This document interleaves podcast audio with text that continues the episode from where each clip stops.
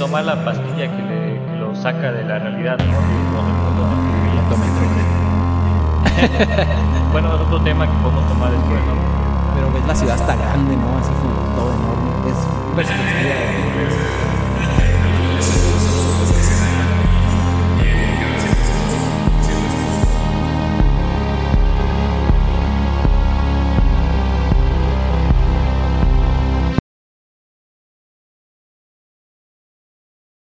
¿Qué tal gente? Buen día, ¿cómo están? Bienvenidos a su podcast interesante. Nuevamente nos encontramos en compañía de Luis R. Díaz y Nicolás Delgado. Mi nombre es Héctor García y pues otra vez estamos aquí molestándolos con historias interesantes. ¿Cómo estás Luis? Pues aquí bien, algo con el calor que es medio sofocante de repente. Pero todo bien, espero que todos los que nos estén escuchando pues se sienten ahorita cómodos y pues que estén teniendo un buen día. ¿Qué tal tú Nico? ¿Cómo estás? Igualmente, también con el sudor de, de los huevos. Sí, no, eh, que queda claro, güey, que hace un calorón. Pero bueno, Lo bueno es que uno se puede bañar seguido. ¿verdad? sí, e- es lo bueno, es lo bueno. Más seguido, Nick. Ya teníamos, Por favor. ya teníamos, ya casi cumplíamos un mes sin grabar otro podcast. Habíamos tenido unos problemas técnicos en los que, pues, cada quien se fue a su, a sus, a sus problemas, ¿no? Pero ya estamos aquí. Pues, Luis, ¿nos puedes dar tu introducción, por favor?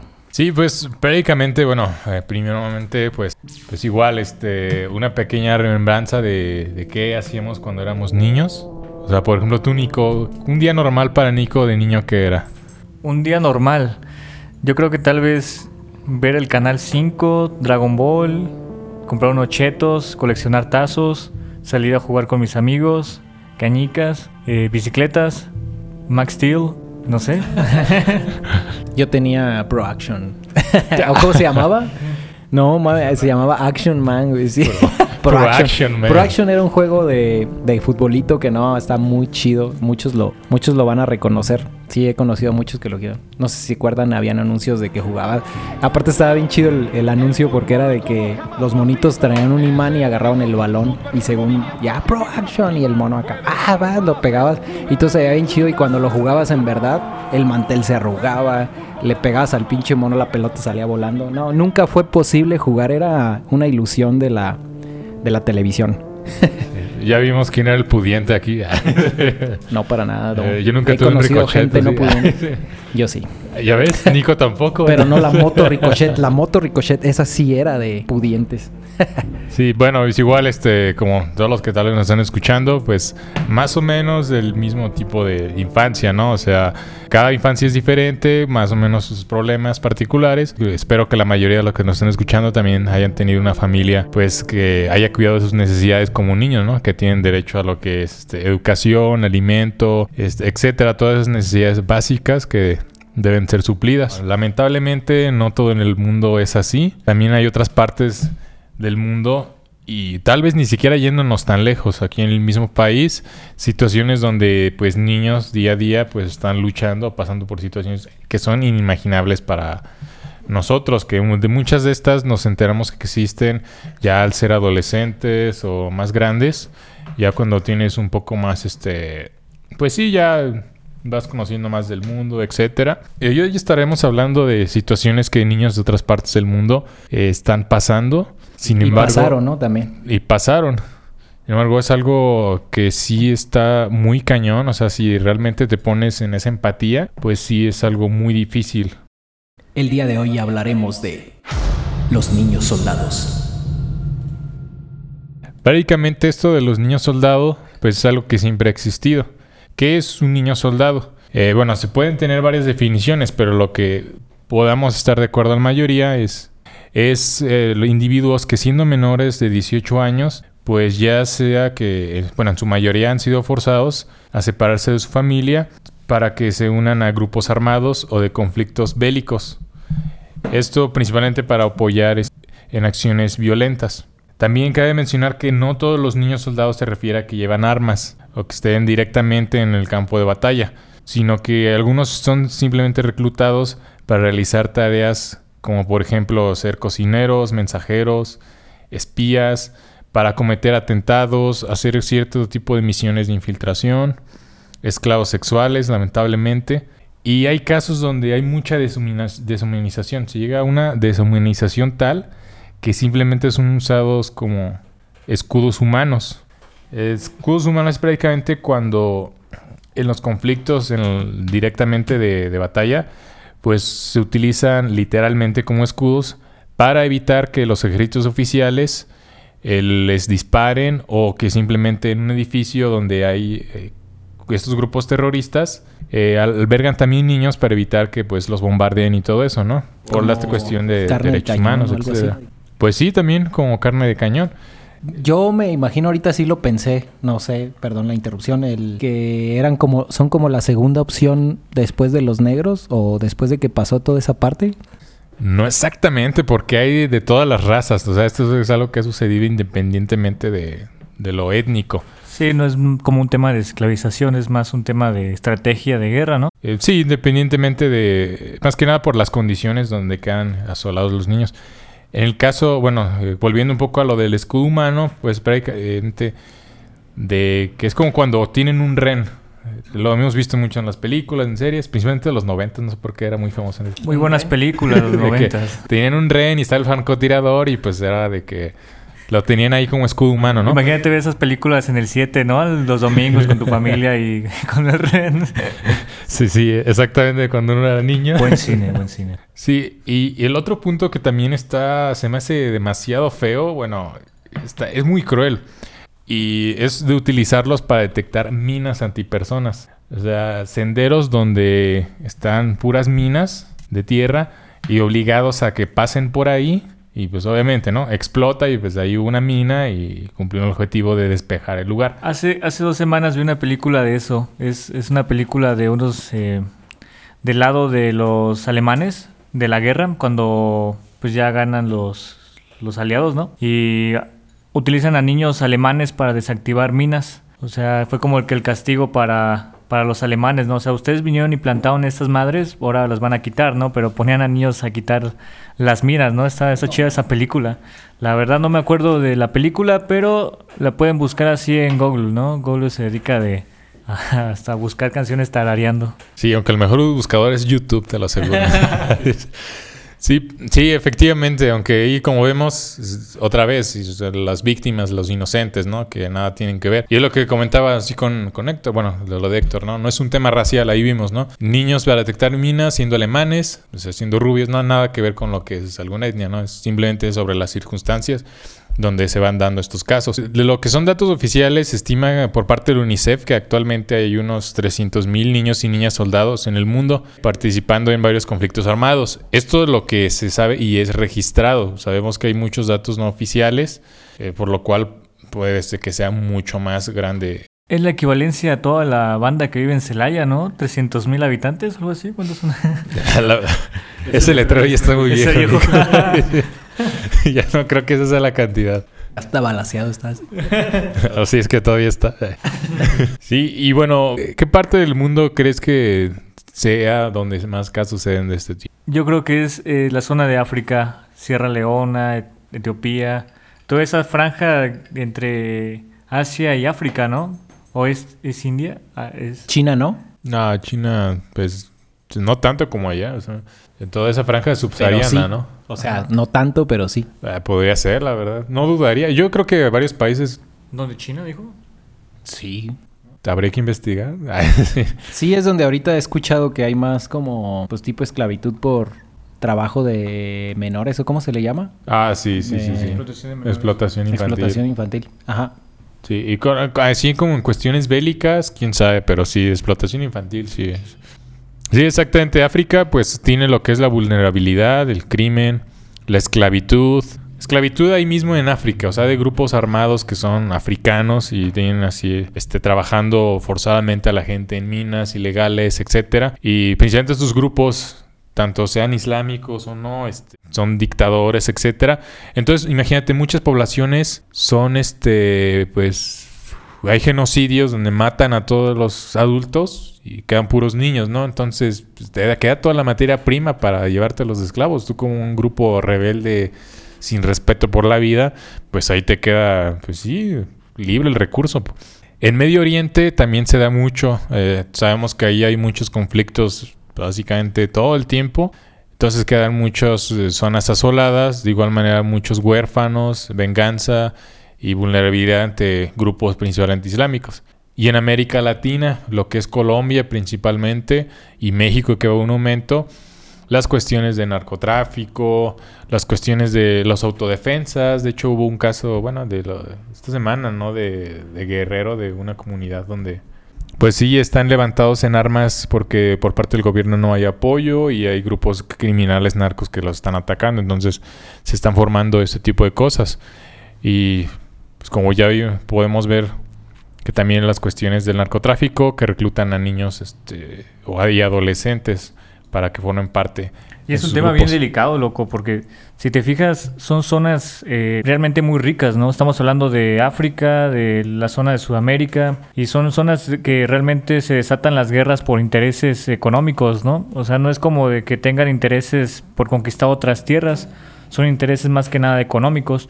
Me, me, movió un poco lo que dijo Héctor acerca de China, ¿no? De la explotación de los niños. También va relacionado, ¿no? Porque quieras o no, también la economía, es todo ese tipo de, de, de manía, de, de, consumismo del ser humano hace que la mano de obra barata, pues recluten a niños, ¿no? Y los tengan ahí explotados, esclavizados.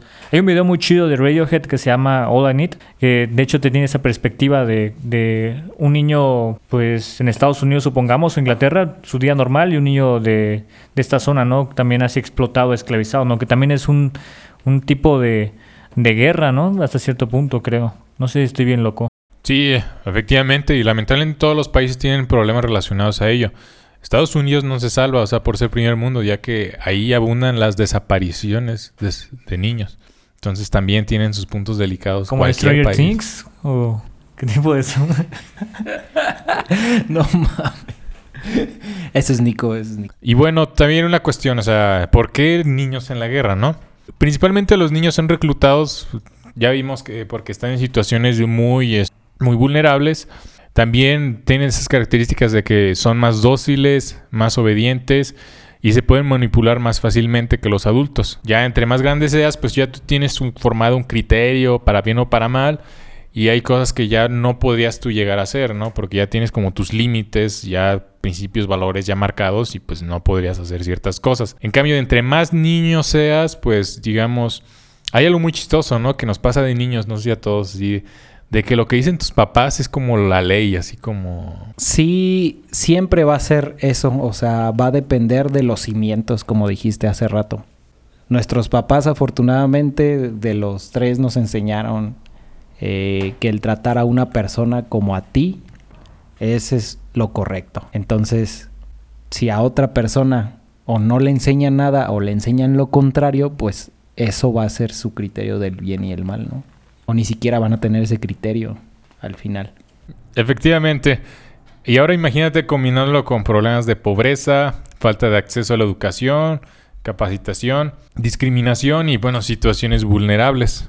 Eso es lo que detona todo. De lo último que he escuchado sobre asesinos seriales y todo esto, eso es lo que detona totalmente a, a la psicosis de estas personas. Sí, y bueno, aquí en los niños provoca que estas situaciones que sean un blanco fácil para el reclutamiento de grupos armados. En muchos casos son huérfanos que viven solos en un ambiente familiar muy complicado. Entonces, es algo muy curioso también. Muchos lo alcanzan a ver como una solución a sus problemas. O sea, que de plano no tiene nada. O sea, ellos como que sí, sí jalan así. Algunos sí, algunos casos sí es como no tengo absolutamente nada. Casi casi llegan, oye, güey, ya no tienes nada, güey, vente. ¿Jalas o qué? Así de, vamos a, vamos a saltar pueblos. vamos a saltar pueblos, vente, güey. Vamos a hacer raid. Raider aldeas. Van como en Estados Unidos con una camioneta, ¿no? Eh, ¿quién quiere asaltar? Y ya se avientan todos los güeyes a la camioneta. ¿Jalas? ¿Jalas a qué? A ser ratero. No, pero sí, o sea, hay veces que lo ven así como única solución, ¿no? Que ahí de plano no están teniendo nada, que no sé, este, su familia está en condiciones deplorables. Entonces lo pueden ver como una salida, ¿no? Siendo niños, o sea, que no tienen, digamos, ciertos valores o cosas inculcadas, que no hagas esto, etcétera, pues lo pueden ver como una salida, ¿no? Tal vez ese grupo me ofrece ser miembro de algo, ser, tener una identidad, exactamente. pertenecer a un grupo, o sea, aquí no valgo nada, en ese grupo sí, Allá puedo tener tal vez... El sentido de pertenencia. ¿no? Exactamente. O pueden tener, veo que están uniformados, con ropa, eh, algo, ¿no? Tienen necesidades cubiertas que yo de plano no puedo cubrir. Entonces, también eso los hace fácil blanco de, de- y que terminan siendo influenciables. Y también partiendo muchas veces lo que es la venganza. En el caso de Medio Oriente y de México, muchas veces la venganza de que grupos armados este, han matado a su familia, secuestrado, entonces se arman para, pues de alguna manera, tener eso, esa venganza y lograrla. También otra cuestión de por qué se reclutan a los niños es porque prácticamente cuestan menos. Las inversiones necesarias para reclutar, entrenar y preparar a los niños para los conflictos son más baratas que en los adultos.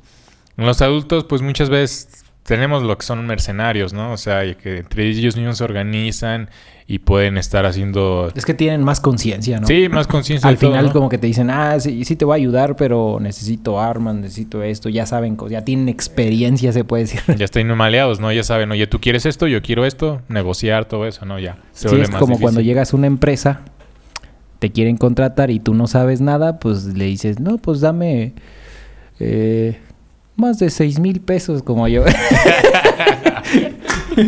y pues sí dijeron, no, pues sí, no hay todo, yo te Sí, apoyo. sí. Fíjate, te íbamos a dar cuatro, pero... te vamos a dar seis ahora. De hecho, sí vi, sí vi la sonrisa del que me estaba contratando, así como de, ah, Sí, ah, con esto gano mi nivel, mi vulnerable, dijo. Continúa. Sí, es otro caso de explotar.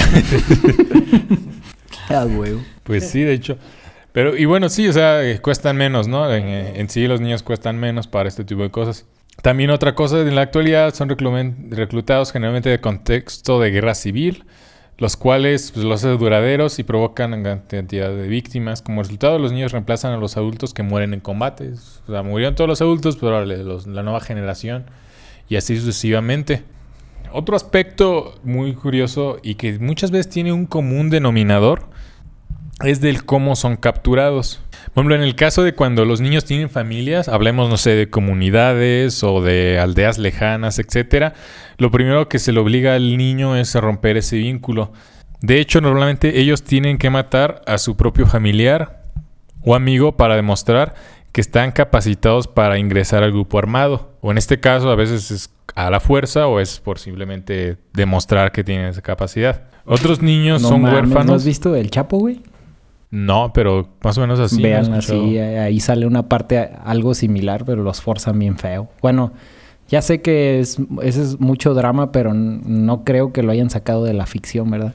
No creo que se hayan basado en ficción para sacar ese ejemplo ahí. No, pues tiene que tener parte de realidad, pero acuérdate que a veces la realidad supera la ficción. Exacto.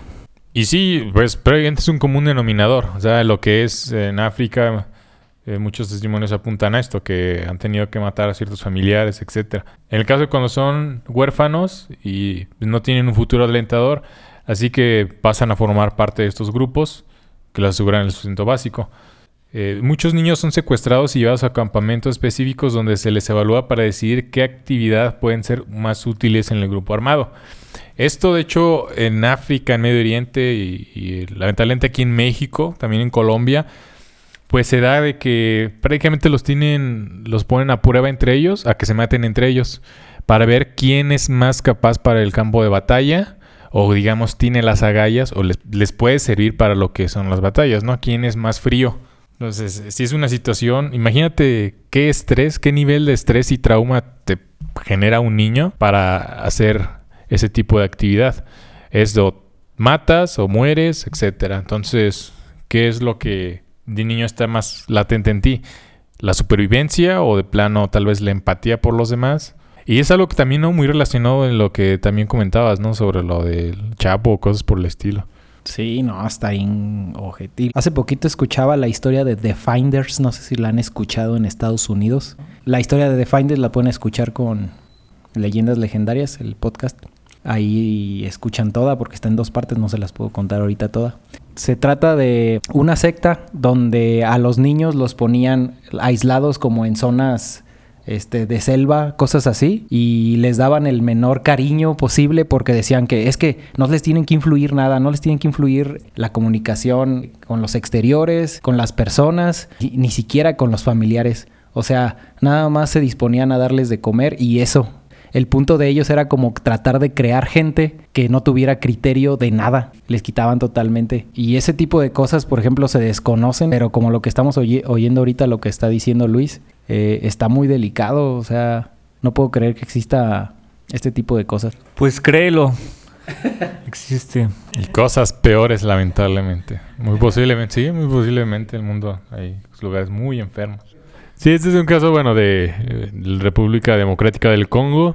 Es básicamente de los niños, en el caso de un niño llamado Luis. Sí, como más o menos como llaman, este es Luis. Louis Lane. Este, capturados por lo que es un grupo terrorista islámico radical de allá de África, este, llamado Boko Haram. Ahí comenta que el niño, que dice, yo era feliz, tenía 12 años, una hermana de 7 y una familia que me quería, hasta que un día todo cambió. Hace dos años los milicianos de Boko Haram vinieron a mi pueblo y arrasaron todo. Mataron a mi familia delante de nosotros. Luego nos llevaron a un campo de entrenamiento. En el camino nos fueron pegando, se burlaban de nosotros. Yo acabé con una brecha en la cabeza que se infectó y casi muero de la fiebre. Ojalá lo hubiera hecho, así me hubiera tenido que evitar todo el infierno que me tocó vivir. En el campo había muchos niños, las torturas eran constantes.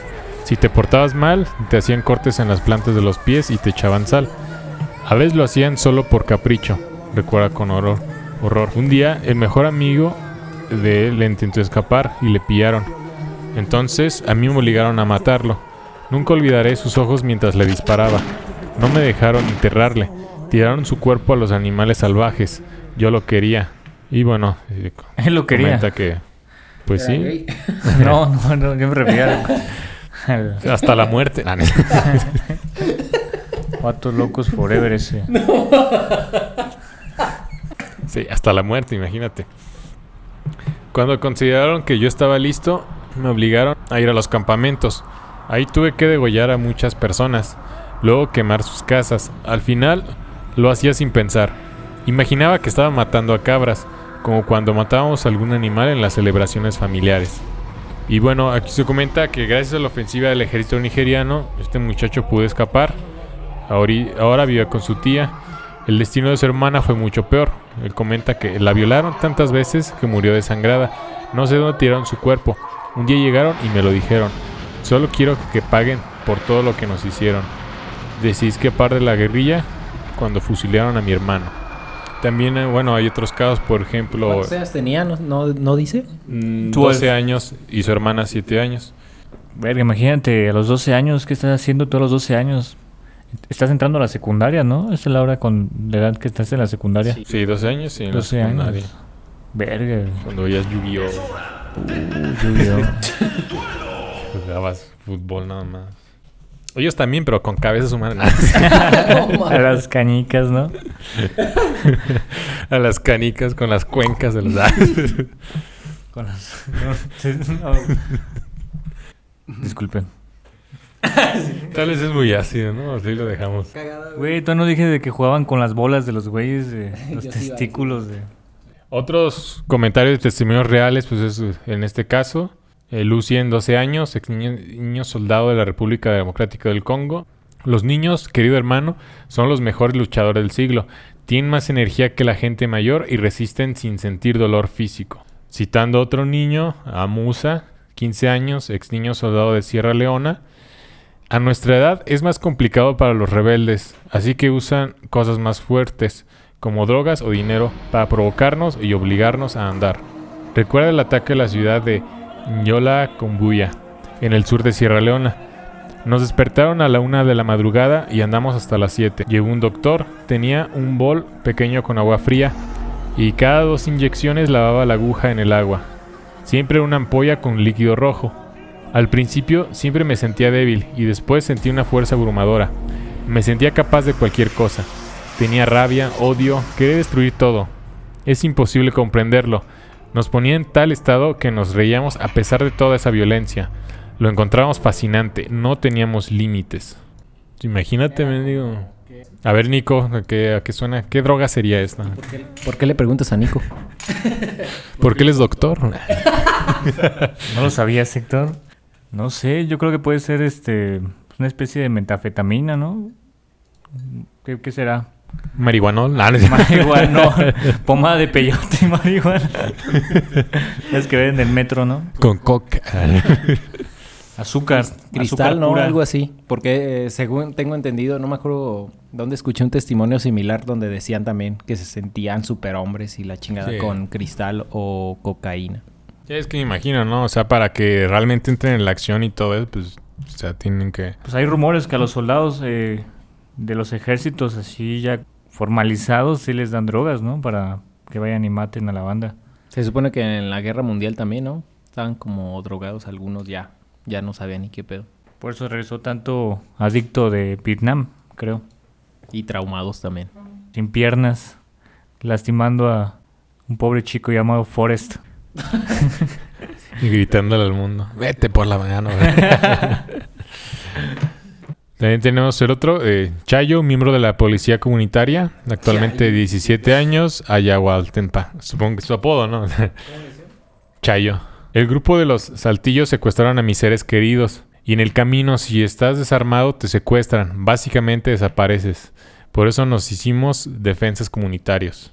Eso es un caso de lo que recientemente se ha estado escuchando de Guerrero, de este pueblo. Hay varios pueblos en México que se forman autodefensas, que los propios padres enseñan a sus hijos a disparar y todo eso. Porque ya es pues, prácticamente para el bien de sus hijos, para que se puedan defender, para que no sean presas fáciles. Estos grupos... Es ¿eh? como lo que está ahorita pasando en Morelia, ¿no? Bueno, bueno, no sé, no sé si en Morelia, pero en Michoacán. Sí, Eh, sí. Que la- las autodefensas, ¿no? Donde Sí. pues va- prácticamente ellos se están defendiendo contra los narcos y todo ese pedo. Sí, efectivamente, o sea, no hay medios, no hay gobierno, no hay apoyo y ellos tienen que tomar las armas. Hay muchos pueblos aquí en México que son pues totalmente pues, independientes del gobierno. Creo que hay uno ni siquiera se mete para nada el gobierno. Hay unos que hasta podría decirse que orgullosamente tú vas por la carretera y ves que hay un letrero que dice aquí no entra ni el narco ni el gobierno. O sea, literalmente porque y ellos son los mismos que adquieren sus armas, adquieren su financiamiento y los mismos padres les enseñan a empuñar el arma a sus hijos, a defenderse. Y los propios hijos, no que estén exactamente orgullosos, pero sí tienen como esa, ese deber social de, de pues defender a toda su familia. Pero en ese caso, pues, no quiero decir que no lo veo mal, simplemente es que su, su objetivo es defender, o sea, no, no es atacar. Y yo creo que en ese caso tampoco es tan mal. Depende, no sé si vieron, hay un- una película de Tierra de Cárteles donde narran la, la historia de las autodefensas michoacanas, el doctor Mireles.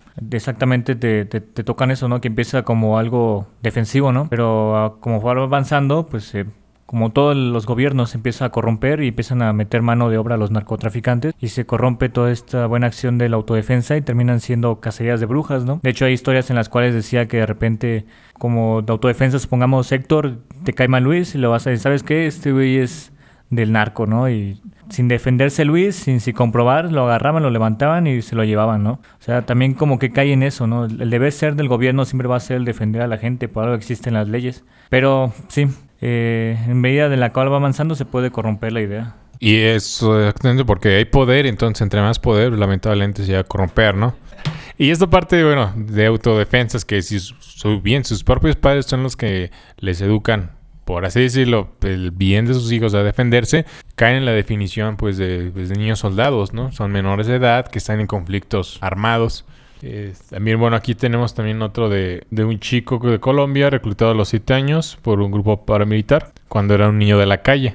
Comenta, te entregan un arma de fuego y debes asesinar a tu mejor amigo. Hacen eso para ver si, tiene, si pueden confiar en ti. Si no lo matas a tu amigo, le ordenan que te mate. Tuve que hacerlo, o de otra manera habría muerto. Esa es la razón por la que me fui. No podía aguantar más todo eso.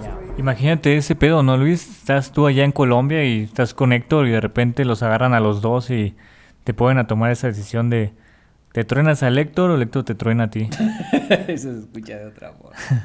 Pues podría ser como de que... Secreto en la montaña. No, pues Pero- te, te tratas de, tonar, de tronar a, a los que estén... an- O sea, sabes que vas a morir. De cualquier manera sabes que vas a morir. Entonces ya mejor te truenas a los que te estén obligando a eso. O haces el intento.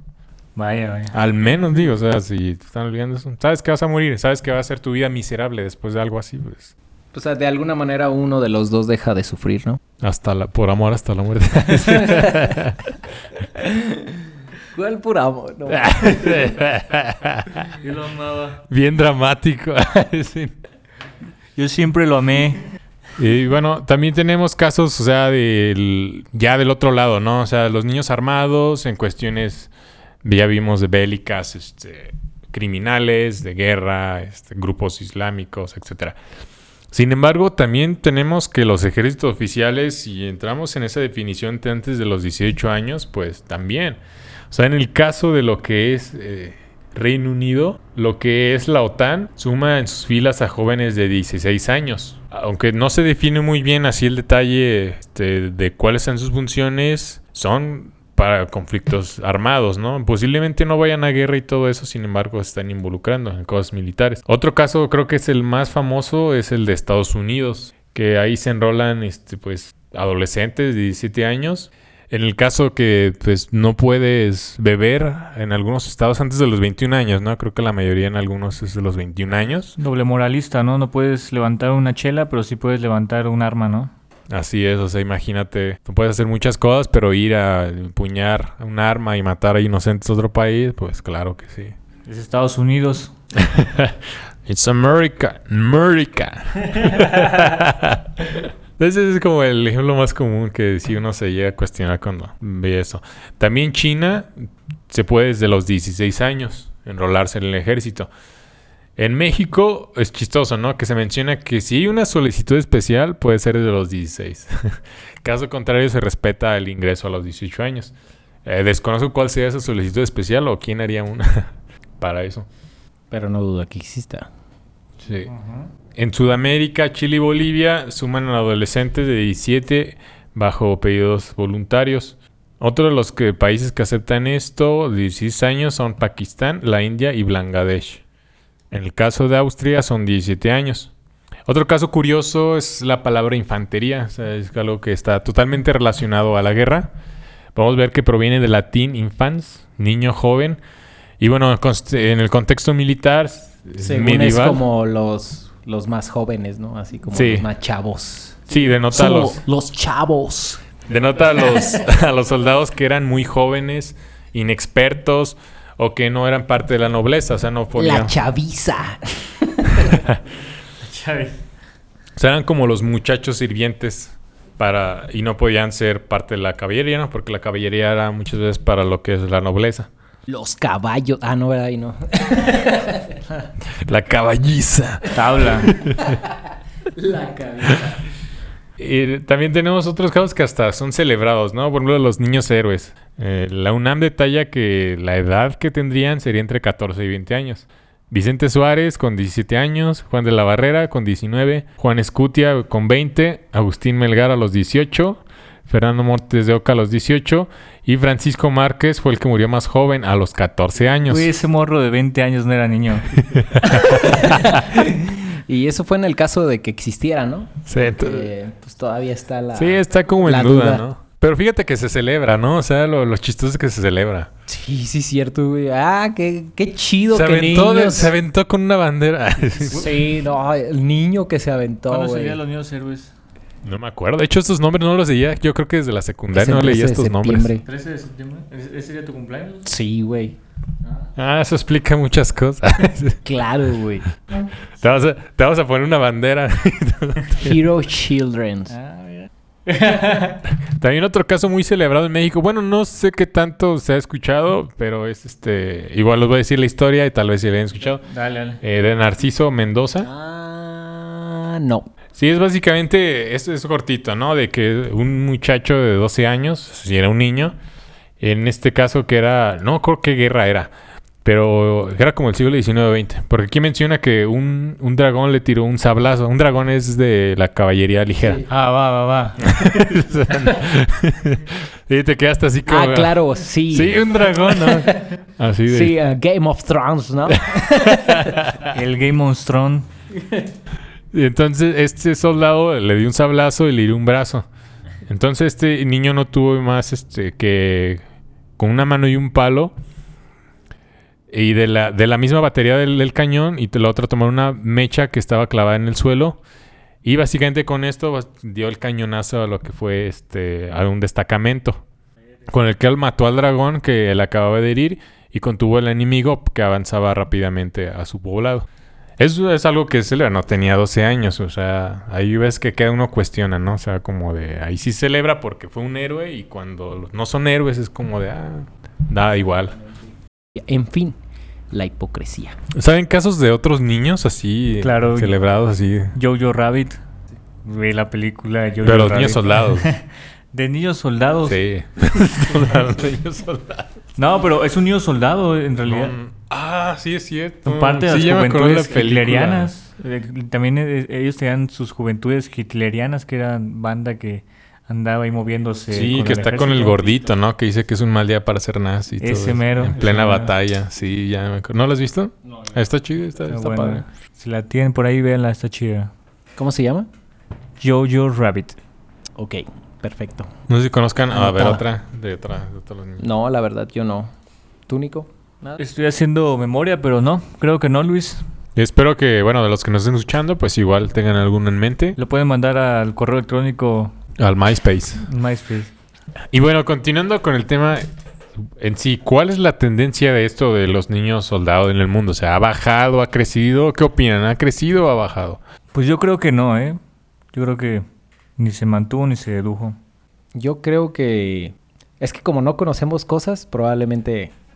Probablemente no bajó. Pues lamentablemente no, el reclutamiento en el mundo se ha duplicado. Esto de acuerdo a Child Soldier International. También ha habido crecientes casos de explotación y abuso sexual, eh, que va de la mano con todo esto de los niños soldados.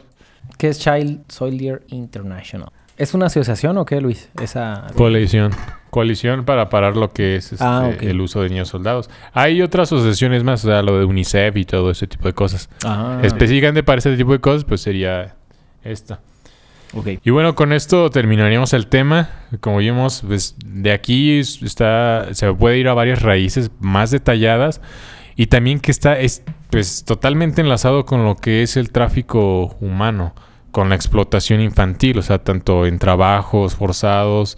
Está muy, muy este, extrañado, ¿no? Y, bueno, como conclusión, pues tenemos que esto, si nos dices, bueno, si han aumentado los casos es porque hay ciertas razones, ¿no? Que tal vez no se han atacado. Una de las cosas que sí, eh, por lo cual puede crecer, como ya hemos visto, si hay víctimas de guerra, se mueren familiares, etcétera, que dejan a sus niños eh, huérfanos, pues básicamente ahí es la, ahora sí que la materia prima para pues seguir este, obteniendo más niños soldados, ¿no? Eh, también podríamos ver que tanto las ONGs o los derechos humanos están trabajando en este tipo de cosas. Eh, Yo por ejemplo aquí en México vemos mucho que derechos humanos se mete a mucho como defender la parte de criminales, ¿no? O sea, de, de que tienen derechos los criminales, que eso y bla, bla, como victimizarlos, cuando pues creo que hay casos más críticos, ¿no? Ni siquiera yéndonos a África, Medio Oriente, sino aquí mismo en México, en estados no muy lejanos, que por ejemplo uno va de vacaciones a Guerrero y a 10 kilómetros ahí hay un poblado con estos tipos de casos, ¿Sabes ¿no? qué siento que lo que pasa ahí? Que hacen lo que, lo que pasa aquí en cuestión laboral en, en, en calidad. De repente cuando ven, ven datos, por lo general, pues, o sea, tienen un rango, ¿no? Como de ver cuáles son los más críticos y cuáles no. Y, y los outliers son los que, en los que se enfocan. Ahí es cuando empiezan a decir, ah, cabrón, este, este está pasando, ¿no? O sea, un vato asaltó una- a un chavo y lo agarraron a golpes, ¿no? Y ahí es donde dicen, verde, o sea, esto se está anunciando, está pasando esto. Ahí es cuando se empiezan a enfocar a, es que qué tal si no y qué tal si lo está haciendo por necesidad. Es la excusa más absurda que, que yo imagino que toman.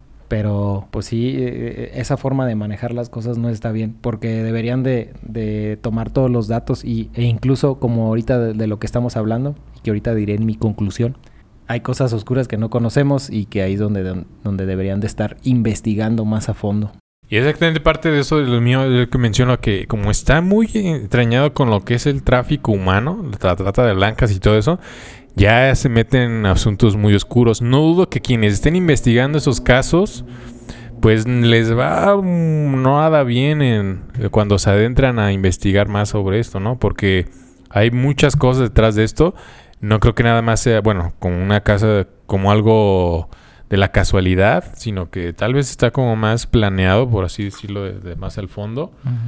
También este, lo que podemos ver es como como que mencionabas de la sensibilización, ¿no? O sea, lamentablemente no sé si con lo que de los casos que en el futuro tal vez se vayan a dar a conocer más de México, ya entre como un estado de pasividad en el cual pues ya no se trate de hacer algo, ¿no? Ya no se le demande a las organizaciones que hacen esto, sino como algo pasajero, ¿no? Ah, ahorita el tema de atención, ah, es este, como tal vez lo de la explotación de los animales, ¿no? Pasa esto y ahora otro tema de moda y así. Da lo que nosotros podemos hacer como, es como que no tengamos nuestro alcance no está sobre eso, pues lo que sí está muy relacionado a todo este tráfico de niños son cosas como las drogas, la piratería, la pornografía y cosas del mercado negro. Si nosotros dejamos de consumir, hablando de que todos pongan su granito de arena en no consumir ese tipo de cosas, pues de alguna manera ese mercado se ve afectado. Porque en fin de cuentas es oferta y demanda. Entonces, donde se puede impactar. Eso es lo que a mí me ocurre. Sí, que pero espera. Podamos aportar de voy, cierta voy manera. a decir algo contrario a lo que estás diciendo un poco. Así como lo estás diciendo, a veces creemos que el dejar de consumir una cosa va a eliminar las cosas, pero a veces nos damos cuenta que hay otras cosas que están producidas y que también están afectando, o más bien que en donde están involucradas casos de esto. Donde tú puedes decir, ah, no, pues voy a dejar de usar, no sé, los jabones de cierta marca y voy a utilizar los que hace tal persona. Pero tú no sabes de dónde vienen los ingredientes y los ingredientes vienen también de De fábricas. donde- niños. exactamente, donde están también, este... Pero, o sea, está muy complicado, la verdad, el, el- el criterio ya es muy complicado de tomarlo. Si lo vemos como una forma más general, podemos decir simplemente, ah, pues voy a dejar de usar tal marca, ¿no? Pum, pum, pum, y ya. Es que hay unos donde sí son muy obvios y en otras. Claro. O sea, sí, sí, sí. Claro, son, hay unos que son muy obvios y es donde la, la mayoría de gente se enfoca y donde dice, no tomes esto, no hagas esto, sí. Pero tú no te das cuenta que en los alternos también puede estar afectando. Eh, es un tema muy cabrón. Es como de esos artículos donde se garantiza como que no tienen ciertas cosas, que no se va a hacer al 100% limpio de algo. Es como los famosos alimentos que consumen los judíos, los kosher. Ah, caray. Sí, o sea, que eso se supone es que están garantizados de que son libres de ciertas cosas. Mm, O sea, hasta obtener esa garantía son consumidos por los judíos. Obviamente hacer algo así más sí sería un total dolor de cabeza y, y es meterse en demasiado lodo. Por lo cual el problema, pues efectivamente a veces deja esa sensación de que uno no puede hacer absolutamente nada. Totalmente. no sé cuál sea tu conclusión, Nico. Uno se clava con un culo. Quítame ese pinche gato. ¿Has visto ese video? No, la neta no lo he visto. Bueno, va, está de bola. Y te clavas con un pinche culo cuando hay un chingo de culos, pero a uno le gusta el vicio. Pues yo creo que mi conclusión sería de que efectivamente sí es un tema delicado. El tocar cosas así de, de frágiles, la vida de otras personas en otra parte del mundo te abre demasiado la visión de en dónde estás y qué estás haciendo. Yo creo que nosotros tendríamos que sentirnos afortunados en ese aspecto de que tuvimos una infancia relativamente buena a comparación con todo ese tipo de personas. Y más que nada, pues la guerra. La guerra siempre es un negocio mundial, ¿no? En la guerra se mueven de cantidades eh, monstruosas de dinero, ¿no? Hay, hay manera en la cual Estados Unidos le vende armas al Medio Oriente con guerras que ellos mismos provocan. Y pues obviamente necesitan la mano de obra, ¿no? Eh, los niños desafortunadamente son un factor más en la guerra. Son eh, pues un instrumento de, de los poderosos, ¿no? Hay una frase que dice que en las guerras los adultos o los viejos mandan a los niños a combatir batallas que ellos mismos hacen. Y es muy cierta, yo creo que a veces eh, los grandes políticos se dedican a crear estas guerras y desafortunadamente las víctimas principales pues son los niños. Sí, efectivamente, también, por ejemplo, en la antigüedad, o sea, antes de las armas de fuego y automáticas, ahorita tenemos el nivel de letalidad de los niños, pues estaba sujeto a lo que es este, el enfrentamiento físico, ¿no? Si tú tenías niños en tu ejército, estabas en desventaja. Y ahora, lo que es un arma, eh, un niño o un adulto pueden tener la misma letalidad. Entonces, por lo tanto, pues también es un tanto conveniente este tipo de cuestiones. Claro, totalmente, ¿no? Lo de que dicen que una bala de un niño mata por igual que la de un adulto, hasta a veces más efectiva, porque los niños, como bien mencionabas anteriormente, carecen del sentido de la moral y la ética, son más, eh, pues más frescos en ese sentido. Más viscerales, vaya, y tienes razón. Y pues sí, es un tema delicado, mi punto de vista no lo puedes parar, ya es un monstruo que ya ha crecido y la sociedad ya es uno de los factores que hace que crezcan y que se muevan junto con otros oscuros secretos que ahondan ahí, ¿no? Es mejor no revolver tanta mugre, ¿no? Porque te puedes salir embarrado. Hay casos de músicos, de celebridades que se dedicaban a luchar por los derechos de los niños. El caso de Chris Corner, de este Chester, de Linkin Park, que están los rumores, ¿no? De que los mataron por estar luchando por los derechos de los niños. Eh, es delicadito, Luis, es fuerte, pero pues sí, el hecho de que no lo veamos no quiere decir que no exista, ¿no? Y la realidad siempre supera la ficción, hay que grabarnos esa frase. Ayer estaba escuchando un, un criterio así como de sobre lo del tema del, del, conejo rabbit, o ¿cómo se llamaba? Yo-Yo Rabbit. El conejo Ralph.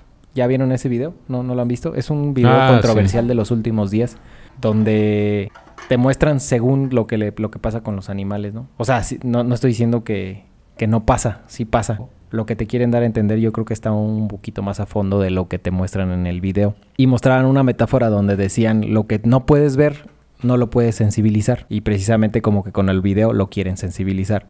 ¿A qué me refiero con esto o qué quiero llegar? Que muchas veces pasan cosas que desconocemos y que nosotros pasamos desapercibidas y estamos como normal, ¿no? Decimos, no, esto no puede ser posible que pase y cosas así. Desafortunadamente empiezan a pasar muchas cosas, como por ejemplo ahorita comentaba yo lo de Siria, hay muchas cosas que, que están pasando y, y han pasado y como ya lo hemos comentado precisamente todo, en la mayoría de nuestros podcasts hay cosas que no conocemos, como los experimentos que hemos, de los que hemos hablado, eh, en donde tenemos que pensar un poquito más allá y, cuestionarnos demasiado. Ese es, lo, ese es el punto clave al que quiero llegar. Cuestionarnos demasiado en qué es lo que está pasando realmente en el mundo.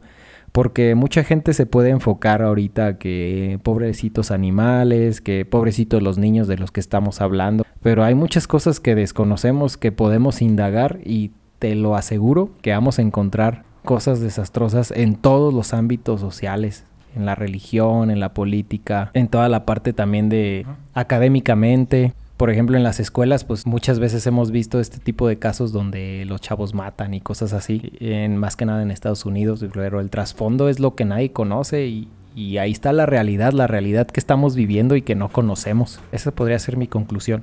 Y ya para finalizar, pues lo que podemos también concluir, yo creo que estamos de acuerdo todos, que las situaciones que hacen que los niños estén vulnerables, pues es donde está la materia prima, ¿no?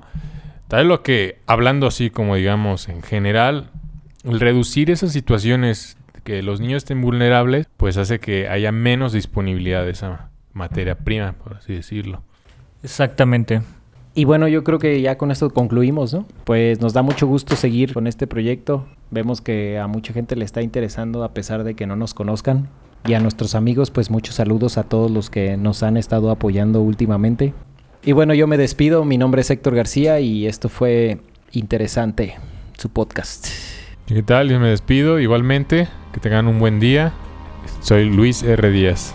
Como Batman, yo también me despido y espero tengan un bonito fin de semana y pónganse en tal con los huevos para que no les suben. Bye.